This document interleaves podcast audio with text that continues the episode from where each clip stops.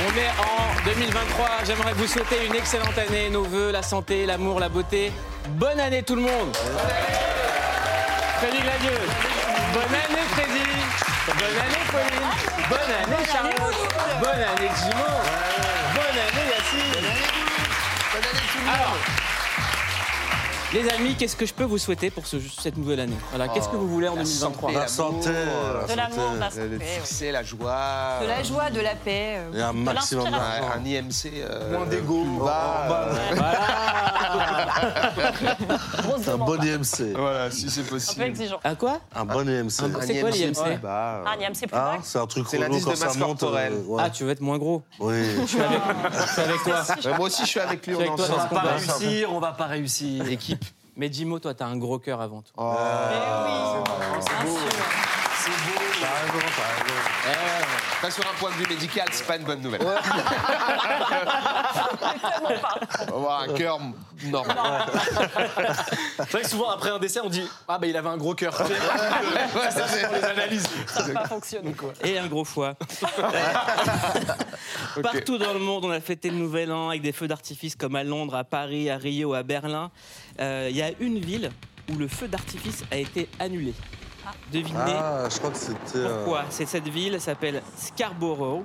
C'est dans le nord-est de l'Angleterre. À votre avis, pourquoi est-ce qu'on a annulé le jour de l'an là-bas? Parce qu'il pleuvait le jour de l'an ou le feu d'artifice? On a annulé le feu d'artifice, On a la annulé le jour de l'an. On n'a pas annulé le jour de l'an, Ah, pardon. quelqu'un d'important est mort. Et ça resté en Non. 2022 Il pleuvait trop. Non plus. Leur parcours en, en- en Coupe du Monde? Non. C'est pas écologique, ils ont décidé au dernier moment? presque écologique. Ah.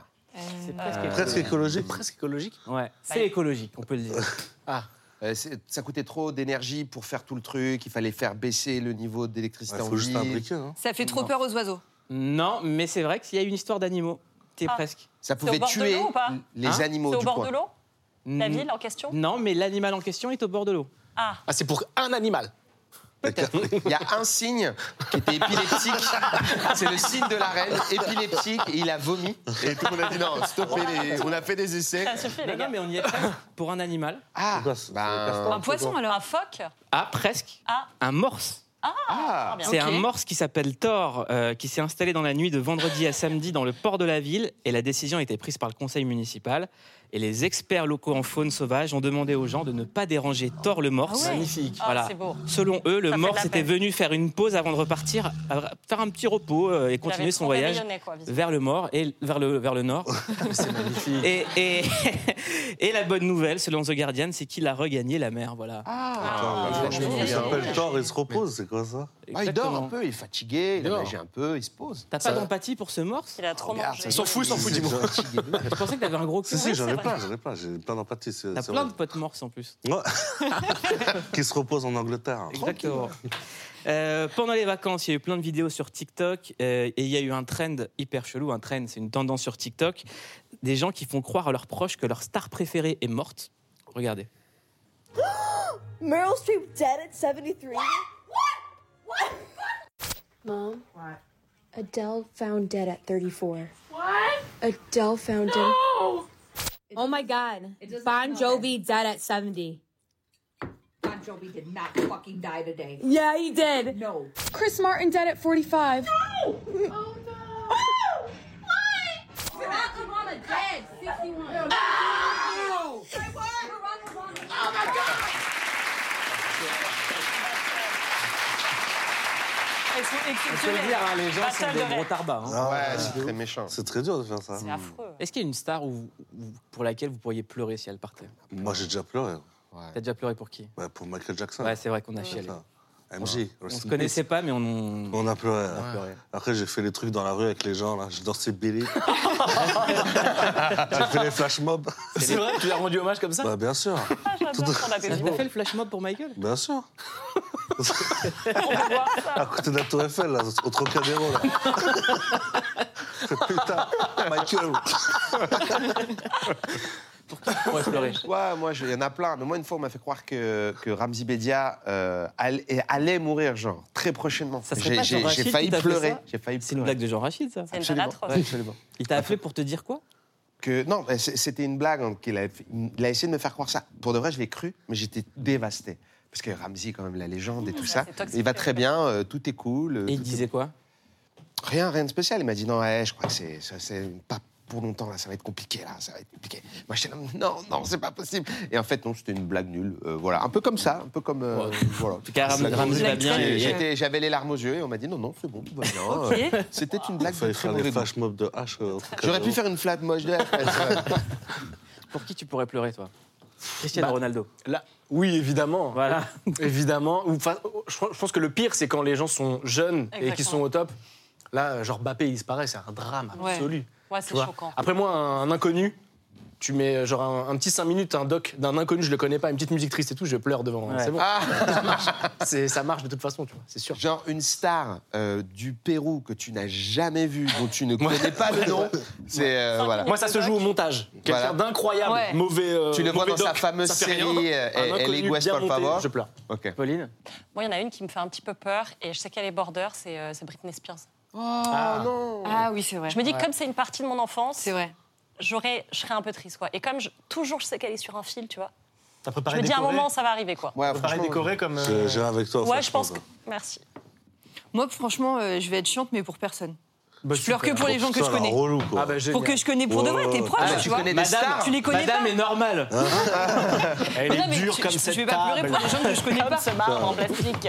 Ah, Ouais, moi, c'est pour relou. Tupac que je pourrais pleurer. euh, voilà. Voilà. Si, euh, Voilà. C'est pour qui si- Tupac. Si, Ah ouais, ouais, c'est vrai. Si C'est il vrai que ça va, s'il venait à mourir, heureusement, il va très bien. Il va Ouais, très ouais, bien. T'inquiète, Toulouse, hein, comme chaque jour, on te dit Tupac est en pleine forme. Exactement. Ah ouais, Il de sort des albums et tout. Ça veut dire Ouais. qu'il est encore dans le déni. Il a un grand Un déni qui dure. Toute la production qui te le cache au quotidien et tout, qui demande de nouveaux clips et tout. Allez, on passe à la quicheta du jour. La quicheta du jour, c'est 1100 euros. À votre avis, euh, je vous donne un petit indice. Ça va.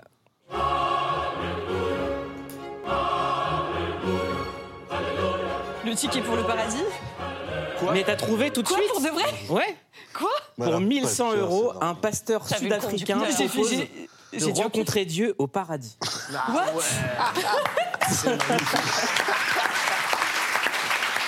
Il y en a des demandes chelou, mais c'est particulière. C'est une ça- offre euh, promotionnelle qui a fait le tour Il y des en a réseaux souvent sur les sociaux. pare-brises, des trucs comme ça, mais celui-là, il est fort. Voilà, on ne sait pas s'il y a des gens qui ont payé pour rencontrer Dieu. Le pasteur propose de pas, le, pas, de, résu- pas de, de résurrection. Il Oui, dit juste oui. tu peux le rencontrer.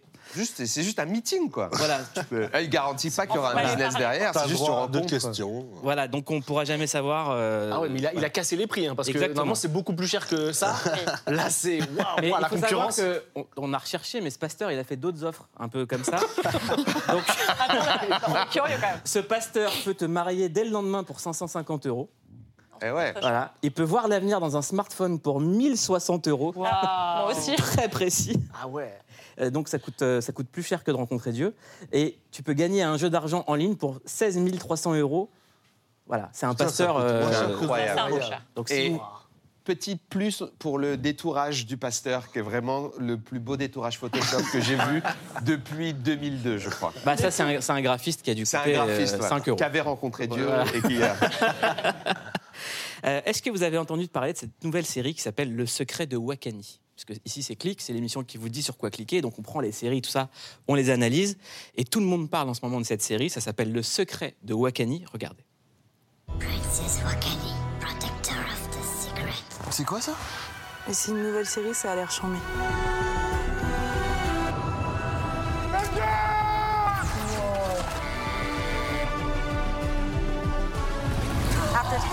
Years, the secret of Wakani will be revealed tonight. Wakani.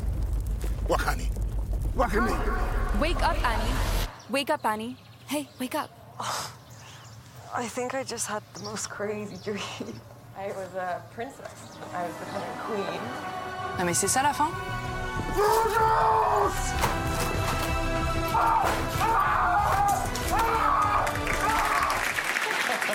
On s'est, on s'est bien fait avoir. Le Wakani est une série fictive. Ça fait partie d'une publicité pour montrer l'offre euh, MyCanal. C'est la nouvelle pub Canal Plus avec un budget incroyable, des effets spéciaux de dingue. Euh, et cette campagne, en fait, euh, elle nous a donné envie de prendre du recul, comme on aime bien le faire sur les séries à se poser une question, parce que dans la, dans la campagne de pub, on voit quelqu'un qui est déçu par la fin d'une série, c'est pourquoi est-ce que on est tous un peu déçus quand une série s'arrête et qu'est-ce que ça nous fait? Euh, On va parler des, des fins qu'on a aimées, des fins qu'on n'a pas aimées, et pour en parler, on est avec Johanna Rosenblum. Alors, vous êtes psychologue clinicienne, euh, vous avez écrit Hypersensibilité, comment en faire un intou. Pourquoi est-ce qu'on met autant d'affect dans les séries et pourquoi est-ce qu'on ne pourra jamais être d'accord sur la fin d'une série? Déjà, pourquoi on met autant d'affect? Parce qu'il y a un processus d'identification, tout simplement, de projection, identification. Soit un personnage, c'est-à-dire qu'on va se reconnaître dans un personnage, on va se dire celui-ci, c'est un peu moi quand j'étais jeune, c'est un peu moi quand j'étais ado, ou alors un processus d'identification à un environnement, à une époque, par exemple les années 30 aux États-Unis, ou une dystopie, où on se verrait bien vivre. Et ce processus d'identification, il va activer un, un ni- un niveau de notre cerveau qui s'appelle le système limbique, qui envoie des émotions très très fortes. Donc on va produire des émotions exactement de la même manière qu'on produirait des émotions euh, lorsqu'on rencontre un ami, un parent, euh, qu'on crée des liens sociaux. Donc finalement, ce qu'on crée comme émotion avec euh, la série, c'est quasiment des liens d'affection euh, En sociaux. fait, on devient ami avec les personnages. On devient amis, on devient collègue, frère ou sœur. Donc on crée de vrais liens. Il y a une espèce de confusion qui se fait entre la réalité, nos fantasmes, nos envies, nos besoins et puis cette série. Mais les émotions sont vraiment réelles, elles existent vraiment. Est-ce que lorsqu'on termine une série, c'est un peu comme une rupture? C'est un abandon, c'est exactement ça. On ressent un sentiment d'abandon, on, se, on peut même se sentir un petit peu heurté, vexé, parce que les choses s'arrêtent brutalement, alors que nous, on avait créé des liens qu'on voulait, euh, qu'on voulait pérennes. Donc on se sent abandonné véritablement. On peut envoyer des messages toxiques à la série qui nous a abandonnés en peut disant pourquoi t'es parti comme ça. Mais c'est pour ça que les ados, par Il y a un exemple, pasteur. c'est pour ça que les ados peuvent tomber amoureux ou amoureuses d'un d'un héros de, de série et vivent très mal l'arrêt d'une série. Euh, on a créé des habitudes, euh, on s'attache au personnage. euh, quand on voit qu'un personnage qu'on adore euh, meurt dans une série ou que la série s'arrête pas comme on aurait voulu, qu'est-ce que ça crée chez nous? Bah, je vous dis, comme dans la réalité, si la confusion, l'attachement au personnage a été réel, un sentiment de, de perte, alors évidemment, il ne faut pas aller jusqu'au jusqu'au deuil, hein, parce que ça devient un petit peu pathologique, mais il y a un sentiment vraiment de perte, un sentiment d'injustice. Euh, on peut être en colère, la critique, elle peut être très teintée par justement ce sentiment négatif que nous laisse la fin de la série. Alors, on va parler de séries, parce qu'on adore faire ça ici. Euh, votre fin de série qui vous a le plus déçu, Freddy Euh, je vais rarement au bout, moi. Donc, euh, donc ouais, moi, c'est épisode 4-5, généralement. La deuxième saison de... Et pas dans l'engagement émotionnel, comme elle le dirait. Ouais, pas... Pas, pas, pas en relation libre avec les séries. Ouais, ouais, relation libre, ouais. Mais j'ai entendu la, la fin prochaine des Simpsons. Homer euh, qui va à la salle de sport, qui perd du poids, qui trompe Marge avec une meuf, qui quitte le, le foyer, c'est horrible. Vous, je vous- Ça fait je- trop, quoi. Il faut pas qu'on le regarde, ça va être euh, horrible. Pauline, la pire fin. Alors pour moi, c'est une série que j'ai commencé à regarder toute jeune avec ma mère et qui a très mal terminé pour moi. C'est Lost. Je pense qu'on est Ah plein à oui. l'avoir Ah vu. oui, tout le monde. Bah oui. Et on a tout mis sur cette série. On s'est dit ça va être fou, tout était incroyable, les personnages, leurs relations. Et je trouve que franchement, ça, ça termine. euh, on- Enfin, déjà, on n'a pas de réponse. Il y a Ouais. plein de réponses auxquelles ils ne répondent pas. Et parfois, les réponses qu'on nous a apportées, ben, on n'est pas tout à fait satisfait. Donc je trouve que c'est décevant. ouais. Non, mais je, je vois ce qu'elle veut dire pour Lost, parce qu'il y avait plein de pistes et on pouvait rêver à euh, ben, des résolutions de ces pistes-là. Et c'est une frustration énorme Ouais. quand on s'investit un petit peu, qui, on essaye d'imaginer des choses. temps, on se c'est sent un peu floué, abusé. Quoi. Moi, je suis pas d'accord avec vous sur Lost. D'accord. Moi, j'ai- j'étais dingue de cette série. J'ai tout regardé. Je passais des semaines sur les forums à aller voir les Ouais. théories. Mais c'est quoi l'ours blanc? Quels Ouais. sont ces chiffres? C'est quoi ce nuage de fumée? Et en fait, la fin de la série Lost, je trouve qu'elle a une philosophie qui est incroyable. C'est le voyage est plus important que la destination. Et en fait, on a fait un voyage avec ces personnages, Oui, comme vous le dites. Et je trouve que c'est une, belle morale, une belle philosophie Lost. Moi, je fais partie des gens qui n'étaient pas énervés à la fin. Mais les fins philosophiques, les gens. Les fins spirituelles, C'est pas les trucs ouais. Mais c'est marrant qu'il n'y ait pas eu, parce que moi, je l'ai pas vu, mais tout le monde a parlé de la fin décevante et tout. C'est marrant qu'il n'y ait pas eu des fans qui, qui ont fait cette, euh, tu sais, avec du papier, euh, des trucs en carton, quoi, tu vois, mais qui n'ont pas fait le dernier épisode dont ils rêvaient, quoi. Ouais, un peu suédé, quoi. Ouais, c'est pas- avec c'est les mal fait et tout, éléments. mais tu ouais, ça aurait bah, été trop bien. C'est pour ça qu'il faut pas regarder les derniers épisodes. Moi, je regarde quasiment jamais les derniers, les derniers épisodes, même quand je suis à fond dans des séries. Par exemple, j'étais à fond dans Viking, mais je vivais Ah pour Viking. Je, je crois que je me suis identifiée à peu près à tous les personnages. Et euh, j'ai pas réussi à, à regarder le dernier épisode. Ouais, ouais, on l'a déjà dit. souvent. Mm. Vous entendez ça souvent Oui, oui, on me le dit souvent. On Mais reste, comment sur, ça se fait on reste sur sa fin, on reste sur un désir, sur un fantasme, quelque chose qui va pouvoir arriver. Au moins, on est sûr de ne pas être déçu. Mais il faut pouvoir rester là-dessus. J'ai jamais fait l'amour pour la même raison. ça trop bien et tout. Tout le monde m'en parle et tout. euh, tout le monde, c'est génial. Tu sais quoi? On est pareil. Jimo, la fin qui t'a le plus déçu? Euh, Walking Dead. Ah ouais? Ouais. Ah ouais. Bah ouais, parce que euh, quand on suit tous les mecs et tout, et, euh, après, il y en a plein qui meurent. C'est dommage. C'est dans le titre de la série déjà. Voilà, c'est ça. Et surtout, euh, à un moment, il y, y a Rick qui disparaît. Ne, ne spoil pas Bah, Moi si, j'ai je pas vais- vu. Bah si, je sais même pas c'est qui Rick. bah, bah, je vais le dire. Je vais le Bah dire. si, je le dis, je le dis. Rick, il disparaît, t'es à la fin de la saison, tu sais pas ce qu'il devient. Il a disparu. C'est pas où il est. Ok, Yacine. Euh, moi, c'est Game of Thrones parce que, en fait, pendant très longtemps, on suivait des actions qui étaient hyper lentes et tout. Et la fin de la série, euh, bah, c'est allé très très vite et c'était très très sombre. Et la mise en scène et tout allait tellement vite qu'on ne pouvait pas kiffer vraiment le truc, quoi. Eh ben Et moi je suis pas d'accord encore Ouais, une fois. pareil. Bah, d'accord. Moi j'ai C'est le alors. voyage. Tant mieux. Non, Bah, c'est en pas, fait, le... moi, je- c'est pas le voyage, c'est que, c'est que Game of Thrones, c'est la série de l'injustice. Donc on- on est condamné à pas être d'accord avec la fin. Ouais, ouais.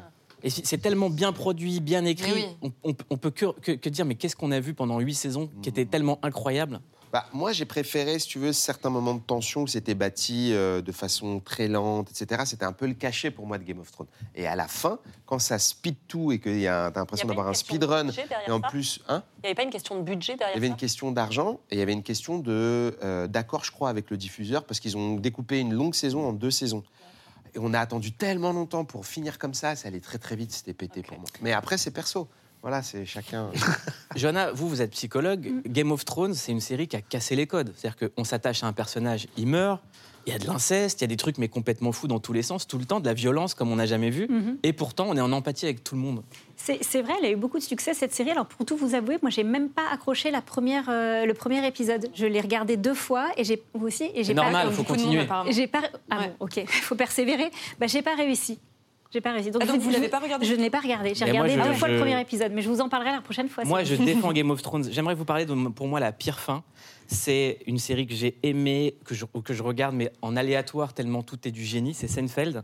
Le dernier épisode de Seinfeld, c'est un épisode qui m'a fait mal au cœur, tellement tout était parfait. J'aimerais qu'on regarde un extrait. Listen to this. Marcy comes over and she tells me that her ex-boyfriend was over late last night and yada yada yada. I'm really tired today. you don't think she'd yada yada sex? I've yada yada sex. Really? Yeah. I met this lawyer. We went out to dinner. I had the lobster bisque. We went back to my place. Yada yada yada. I never heard from him again. But you yada yada over the best part. No, I mentioned the bisque.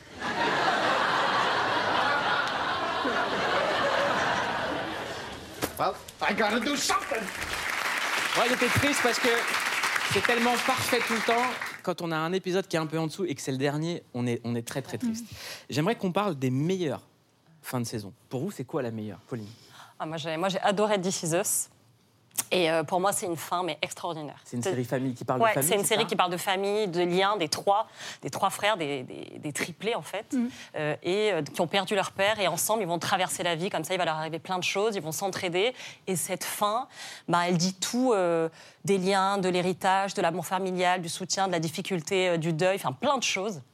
Et même en parlant, je, ça m'émeut parce que vraiment c'est une série qui m'a. que This Is Us, c'est la, la série qui fait pleurer tout le monde. Ah, mais moi, je, c'est ne, pour ça je que ne tiens pas. Ouais, moi, j'ai vraiment, j'ai souffert, quoi. Je, j'ai, ce que vous disiez tout à l'heure est vrai, c'est-à-dire en termes d'empathie, euh, Jake, euh, enfin, c'était mon père, quoi. Ouais, c'est une série J'étais qui dans- aborde tout et qui fait énorme. des bons dans le temps. Donc il y a différentes époques, il y a les sujets de la fratrie, de l'amour, de la conjugalité, du deuil, euh, il y a, il y a tout. C'est une très très belle série. ouais.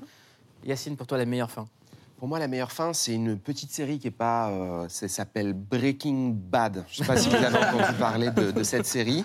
Euh, c'est une série en fait qui se finit avec un truc sur lequel on pouvait prédire un peu la fin pour le personnage. Mais ce que j'ai trouvé formidable, c'est qu'on est satisfait parce qu'on sait que ça va se finir comme ça, mais la mise en scène nous surprend. Et donc, c'est pas la fin qui nous surprend réellement, c'est la manière d'amener les choses et de nous présenter euh, la dramaturgie du truc. Ça, ça m'a fait kiffer. Charlotte, une fin que t'as aimée? Bah non, tu regardes regarde pas, les non, fins. mais pas de fin. Très vite, toi, tu Il n'y a pas de fin. Ah ouais. Non. Jimo, une fin? Une fin. euh, On va dire la fin de Naruto. Ouais, c'est ce que j'allais dire. Ouais, c'est une bonne fin, super C'est- bonne C'est fin. super ça. Voilà. Bah, c'est jamais fini Naruto. C'est Si, si, Dans notre cœur, euh, c'est jamais Mais non, fini. c'est Boruto maintenant. Kokoro. Euh, alors moi, il y a une fin que j'ai aimée, mais c'est on- c'est pas le dernier épisode, mais c'est considéré comme la fin. Hélène et les garçons.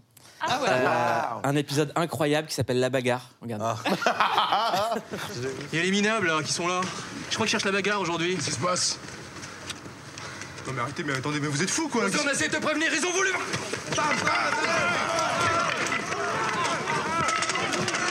mais, mais arrêtez enfin, vous êtes fous quoi Arrêtez, vous êtes malades Les taxis Arrêtez Quoi les morts, c'est quoi ce taxi commencé Raconte n'importe quoi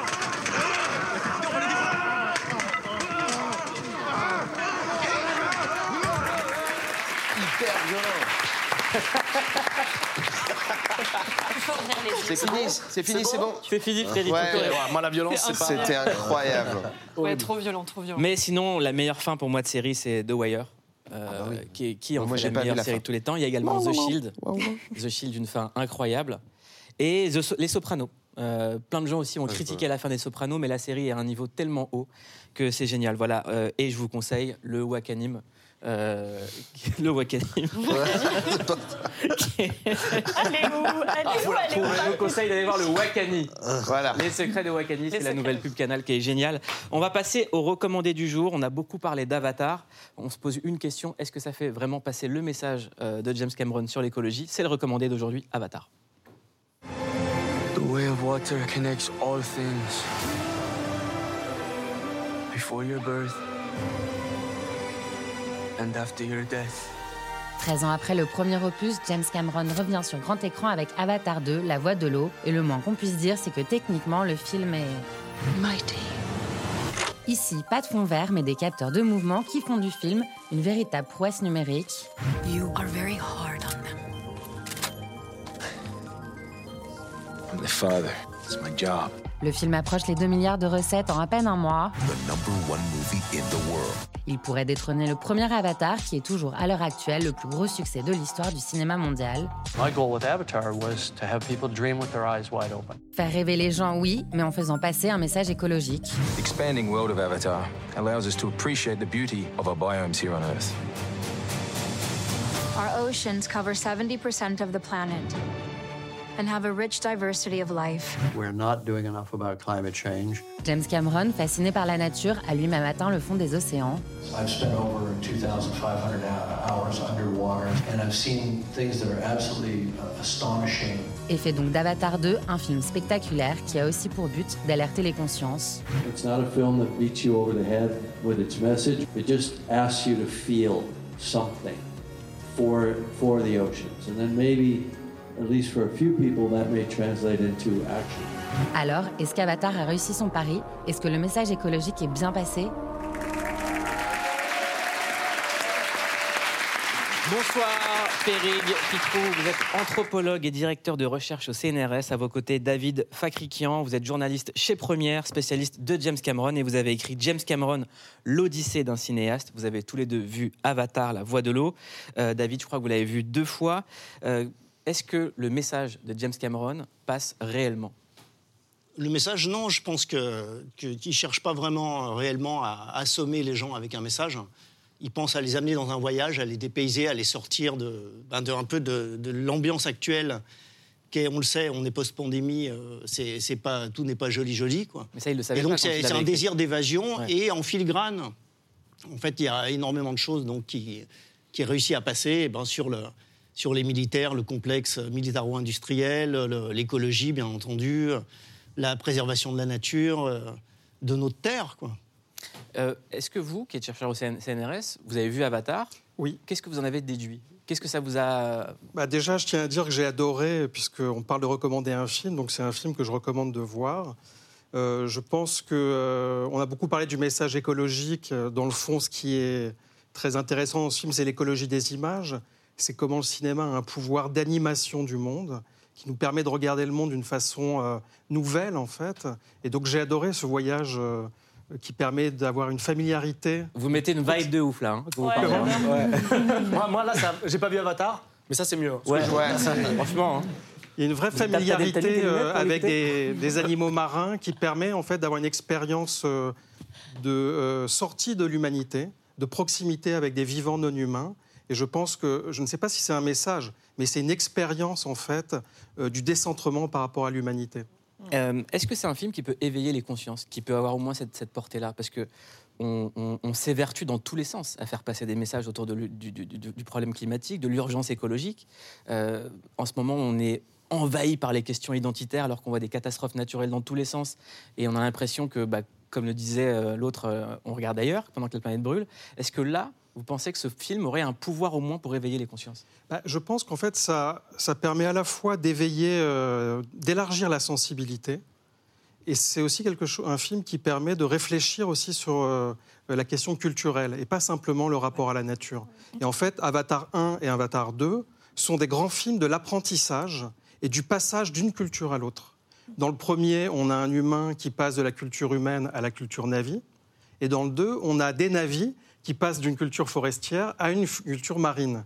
Et en fait, là, il y a un message qui est très intéressant, c'est de voir comment, en étant bien guidé, on peut passer d'une culture à l'autre, on peut apprendre de nouvelles règles sociales. Et ces nouvelles règles sociales, elles sont aussi articulées à un rapport à un milieu marin, à un milieu d'êtres vivants non humains, avec lesquels aussi on peut entretenir des rapports de non seulement de familiarité, mais de communauté. Et je pense que c'est un film qui aborde en fait la question de la communauté Mm. et pas simplement les humains en position dichotomique par rapport à la nature, mais on essaye de penser un système dans lequel on a un monde commun, on a une communication avec les animaux, on communie avec eux et on forme en fait un même collectif. Et donc je pense que, je ne sais pas si c'est un message à proprement parler, mais c'est véritablement une façon euh, de sensibiliser euh, les spectateurs à cette complexité du monde à travers un jeu de perception et de sensibilité, mais aussi de questions logiques, de questions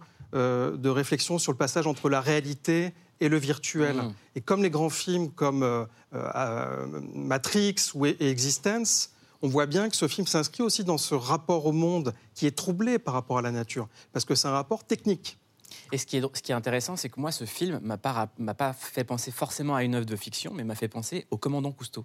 Ouais. Ça m'a rappelé, euh, quand j'étais petit et que je voyais le commandant Cousteau, aux sensations que j'avais, à l'espoir que j'avais. Commandant Cousteau, c'est quelqu'un qui parlait pour les générations futures, et ça m'a rappelé ça. Tout à fait. Cameron est un très grand fan euh, de la série, euh, de la série des Cousteaux. En fait, c'est des, des émissions, donc des reportages qui passaient régulièrement. je m'en souviens, moi, sur la le début deux. des années 70. Et euh, il y avait eu toute cette vague. Et lui, il est, vraiment le fruit, en fait, de, cette période-là, où en fait, tout le monde partait, voulait partir à la mer, faire de descendre sous l'eau, euh, euh, avec soit avec des bouteilles d'oxygène, soit avec au tuba. Et et littéralement, en fait, découvrir l'univers marin. Donc Cousteau a fait énormément, même dans le monde entier, là-dessus. Et Cameron a assimilé ça au point où euh, il, est, il est cinéaste, mais il est aussi explorateur, donc il explore Et il est très souvent les fonds plongeur. sous-marins. Ça, on le sait moins, mais c'est aussi quelqu'un qui fait de la plongée à un niveau euh, colossal, puisque c'est un des premiers hommes, et peut-être même le seul, je crois, à avoir atteint le fort des Mariannes, qui est euh, vraiment le cœur de l'océan, enfin, c'est-à-dire le point le plus bas au monde. Donc c'est un plongeur extraordinaire aussi, il me semble. Tout à fait. Et, et le- et la pression, d'ailleurs, est très, très, très forte à, à cet endroit-là. quoi. Et euh, on a de la chance qu'il ait réussi à construire un submersible qui, qui fait qu'il a réussi à remonter et qu'il s'en est tiré. Mais c'est ça, que ce soit Cousteau ou Cameron, en fait, le- leur exploration, elle les a tous les deux poussés à construire des techniques complètement euh, fabuleuses qui n'existaient pas avant, en fait. Et Tout qui ont fait. servi au cinéma ensuite. Toi, Charlotte, le film t'a fait pleurer. Tu m'as dit j'ai pleuré. Ah ouais, ouais, moi j'ai- j'ai j'ai pleuré pendant tout le film. Je crois les cinq premières minutes, j'ai commencé à pleurer. À un moment, les, les- les lunettes, je voyais plus rien. Pourquoi Mais euh, bah, de, déjà de beauté, je, je trouve que c'est c'est- c'est super en fait de faire un film comme ça. Oui, effectivement, il y a l'écologie. Souvent, souvent, euh, il y a de la culpabilité quand on parle d'écologie. Là, en fait, c'est l'inverse. C'est vraiment montrer la beauté pour qu'on ait envie de la protéger, pour qu'on ait envie de s'intéresser à ça et surtout de respecter euh, les, les océans qui sont euh, un enjeu écologique euh, énorme pour ces prochaines années. Quoi. Mais c'est une vraie expérience sensorielle euh, sur Avatar. Le- la première fois que j'ai vu les images, euh, donc c'était avant de voir le film en entier, on m'avait montré une preview. Au bout de trois images, dont certaines qu'on voit là, euh, je me suis retourné vers mon voisin et je lui ai dit Mais qu'est-ce qu'on est en train de regarder quoi? C'est dingue. Où est-ce qu'on est? J'ai jamais Ouais. vu un truc pareil. Quoi.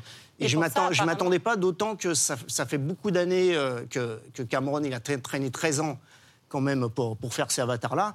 Et une chose intéressante, c'est que les scénarios ont été écrits en 2014-2015. Même avant, moi je vous le dis parce que j'ai eu, j'ai la chance de, de travailler avec, euh, euh, avec euh, l'acteur principal d'Avatar. Sam Worthington. Sam Worthington. On, a- on s'est retrouvés dans un film ensemble qui s'appelle Le Choc des Titans.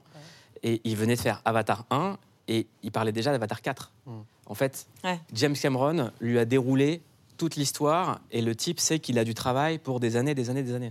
Tout à fait. Et au moment Ou pas, peut-être qu'il veut. Je n'ai rien spoilé. Et au moment où tu as fait ce film, en fait, Cameron avait écrit un scénario, mais qu'il a acheté à la poubelle. Ah Et qui sort là en bande dessinée, euh, qui sortira euh, le, le- là, le trimestre qui arrive là en France euh, en bande dessinée, qui, est- qui était un autre scénario d'un autre Avatar 2, euh, dont finalement il a juste pris des bouts et ils ont tout refait, euh, tout refait avec un pool de scénaristes. Et euh, ce, qui est, ce qui est intéressant, c'est qu'il a toujours ce, ce- ce sti- enfin, ce- cette chance en fait de- d'être sur le pouls de ce qui se passe dans le monde entier, ce qui fait que les gens percutent à ces films. Et puis, il y a- y, aussi le côté l'œuvre d'une vie, en fait, parce que c'est quelqu'un qui a battu tous les records avec Titanic. Il aurait pu s'arrêter là, et là, il dédie euh, son talent, son travail. euh, alors, il paraît que- que- qu'il voulait arrêter le cinéma à un moment, et il a fait Avatar. C'est un grand chantier. Pour moi, c'est les travaux d'Hercule, les avatars. Littéralement, quoi. Il va en faire quatre. euh, Là, il en a fait deux déjà. Je pense qu'il y a un rapport au temps aussi euh, qui est euh, euh, très présent dans Avatar 2, euh, tous ces moments de familiarité, d'apprentissage euh, qui auraient pu être réduits. Mais en fait, un des effets de l'apprentissage, en particulier de la coexistence avec des, des animaux qu'on va chevaucher sur l'eau ou dans, le- dans les airs, c'est de créer aussi chez les spectateurs cette acceptation d'un univers aux règles quand même assez particulières, qui est très irréel. Et très rapidement, on a cette impression d'immersion dans le, réel. Et je pense que à l'échelle de la saga, il y a aussi cette temporalité qui consiste à construire brique par brique un univers qui a sa cohérence. Et pour l'anthropologue et l'anthropologie, ce qui est vraiment fascinant, c'est de voir qu'il est très difficile en science-fiction de décrire un monde avec des êtres vivants sans décrire dans le même temps un monde avec des règles sociales.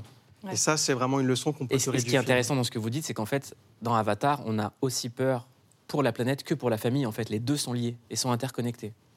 Alors c'est sûr qu'il y a une tentative pour euh, euh, créer un, un point de convergence entre euh, une, une micro-histoire et une macro-histoire. Donc ça, ça participe effectivement de la, la complexité du film, avec aussi des, euh, des questions liées à la vengeance. Euh, donc là, il y a bien des, des grands fondamentaux de l'anthropologie, l'hospitalité, euh, la migration, euh, le- la vengeance. Et toutes ces règles, en fait, on voit bien qu'elles vont structurer les rapports entre les humains, mais qu'elles impliquent aussi euh, la communauté des animaux. Donc Mm. c'est intéressant d'avoir un monde, en fait, euh, qui est soumis à la fois aux règles biologiques et écologiques, mais qui respecte des règles ou qui les transgresse, avec ces jeux sur qui va être puni, qui va défendre l'honneur de celui qui a été euh, agressé. Et on voit bien qu'il y a une sorte de démultiplication, en fait, des points de vue et des règles sociales. Je m'adresse à Johanna, la psychologue. Est-ce qu'une œuvre peut influencer et changer les consciences? Par exemple, un enfant qui voit Avatar, ou- ou est-ce qu'il peut avoir une conscience Alors, qui se développe ah, complètement. Je pense que toutes les œuvres qu'on voit, qu'elles soient cinématographiques euh, ou en peinture ou quoi que ce soit, même les œuvres littéraires, éveillent des consciences, attirent l'attention sur des points cruciaux du développement et sur ce qu'on a envie de découvrir et de développer chez nous. Donc c'est très très important. Et je suis très touchée de voir à quel point un film aussi technique euh, euh, réussit à émouvoir à ce point, susciter des émotions euh, humaines à travers la technologie. Je trouve ça fantastique. En fait, justement, c'est pour ça que c'est que le film, on a vraiment l'impression d'y être. C'est tout est basé sur la technique. En fait, James Cameron, au lieu de faire les, scènes sous l'eau dans un studio FX habituel avec euh, les, les- les panneaux verts derrière, il a dit euh, à tous les acteurs vous allez tous apprendre à plonger. On va tous. euh, enfin, il a créé une piscine euh, studio énorme, ce qui n'avait jamais été fait, et il a tout filmé dans l'eau. Les acteurs sont dans l'eau. Et euh, c'est ça qui rend le, truc très, très aussi- réel, quoi. Il y a aussi, je crois, un truc de d'images par seconde. Habituellement, on filme au cinéma à 24 images par seconde. Lui, il est passé entre 48. Il a fait sa petite cuisine pour donner ce que vous évoquiez tout à l'heure, une sensualité particulière aux images. Et donc, apparemment, ça émeut euh, d'une manière plus, plus humaine. Quoi. Un vrai sentiment d'i- d'immersion, en fait. Oui. Et il utilise de manière euh, assez parcimonieuse euh, le 48 images secondes. Donc les, les films, en général, sont, enfin tout le temps, sont en en 24 hein, au cinéma. Quoi. Et là, ce qu'il fait, en fait, c'est qu'il utilise dans les scènes sous-marines, par exemple, euh, ou dans les scènes d'action, hein, quand il veut donner cette impression d'hyper-réalité, hein, euh, qui, qui est presque. euh, C'est-à-dire, son but, euh, il le disait, euh, c'est d'a- d'atteindre le, le- le rêve, en fait, d'atteindre les sensations qu'on a quand on rêve. Quoi. Et, euh, ici, c'est. euh, voilà, quoi. Donc, il y a, il y, a une, euh, il y a un usage, en fait, qui est juste dans certains cinémas de, cette, euh, de ces 48 images secondes. Mais on la voit, la différence? Oui, oui. alors, il y a des gens qui sont très gênés par, euh, par ce- le, le passage, les sauts, en fait. Parce que des fois, ça saute sur un plan, des fois, ça saute sur une séquence entière. Et il y a des gens chez qui ça passe euh, parfaitement, parce que c'est vrai qu'on n'est pas habitué. On a eu des films comme Le Hobbit, euh, par exemple, le- la saga des Hobbits, qui était euh, entièrement à 48 images secondes. Et les gens sortaient du film, parce qu'ils avaient l'impression de voir un soap opéra, si vous voulez, tourné Ça en, un en peu DV. plus jeu vidéo, non C'est ça Ah, un Ça effet vidéo euh, comme ça. ouais. Et, euh, et- et là, ce qu'il fait, c'est qu'il explore. Alors, on en est au début. Moi, je pense, euh, je pense que ça va s'affiner avec euh, les suites. En tout cas, il faut le Et, voir euh, au il cinéma. explore la, la technologie. hein, sur un grand écran et se prendre une grosse claque. Et donc, on clique sur Avatar 2. On clique. Merci. Euh, c'est l'heure du CQFC. Chaque soir, on vous dit sur quoi cliquer, sans algorithme, avec notre rédaction, ce qu'il faut cliquer, CQFC. Mieux qu'un algorithme, la rédac de Clic vous dit sur quoi cliquer. On commence par cliquer sur la série documentaire Les éclaireurs de l'eau sur Canal+. Si vous êtes passé à côté d'Avatar, on vous recommande de découvrir la réalité écologique de notre planète. Cette série propose un voyage à la rencontre des hommes et des femmes qui s'investissent sur le terrain pour la sauvegarde de l'eau. Water challenges have always been there. Water and I grew up uh, understanding the value of every drop. On clique aussi pour le cinéma, surtout quand il est aussi important que tirailleur. Omar Sy incarne un Sénégalais enrôlé de force dans l'armée, avec son jeune fils pour défendre la France pendant la Première Guerre mondiale. Un film puissant qui évoque la mémoire de ces soldats dont l'histoire reste encore trop méconnue. Après cette bataille, vous ne serez plus des indigènes, vous serez des Français. Un film pour notre histoire, puisque la détresse n'a pas de couleur, comme l'exprime très bien l'écrivaine Fatou Diom. Une vie humaine vaut une vie humaine. Et la détresse, elle n'a pas de couleur, elle n'a pas de frontières et elle ne prend pas de visa. Et on termine en musique avec la BO de RRR, une grande épopée aux scènes d'action démesurées qui est parvenue à dépasser les cercles de fans du cinéma indien.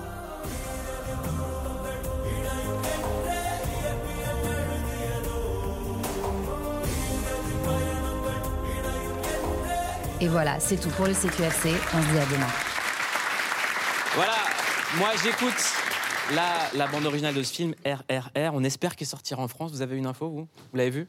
Sur quel film, pardon? RRR. Non, absolument pas. Film indien incroyable. C'est mon film préféré de l'année dernière. J'espère qu'il sortira en 2023 pour que ce soit votre film préféré de 2023. Merci beaucoup d'avoir été avec nous. Vous avez regardé Clic, la Clic qui vous dit sur quoi cliquer. Et on se retrouve demain. Et on va parler de The Godfather, le parrain. À demain. Ah.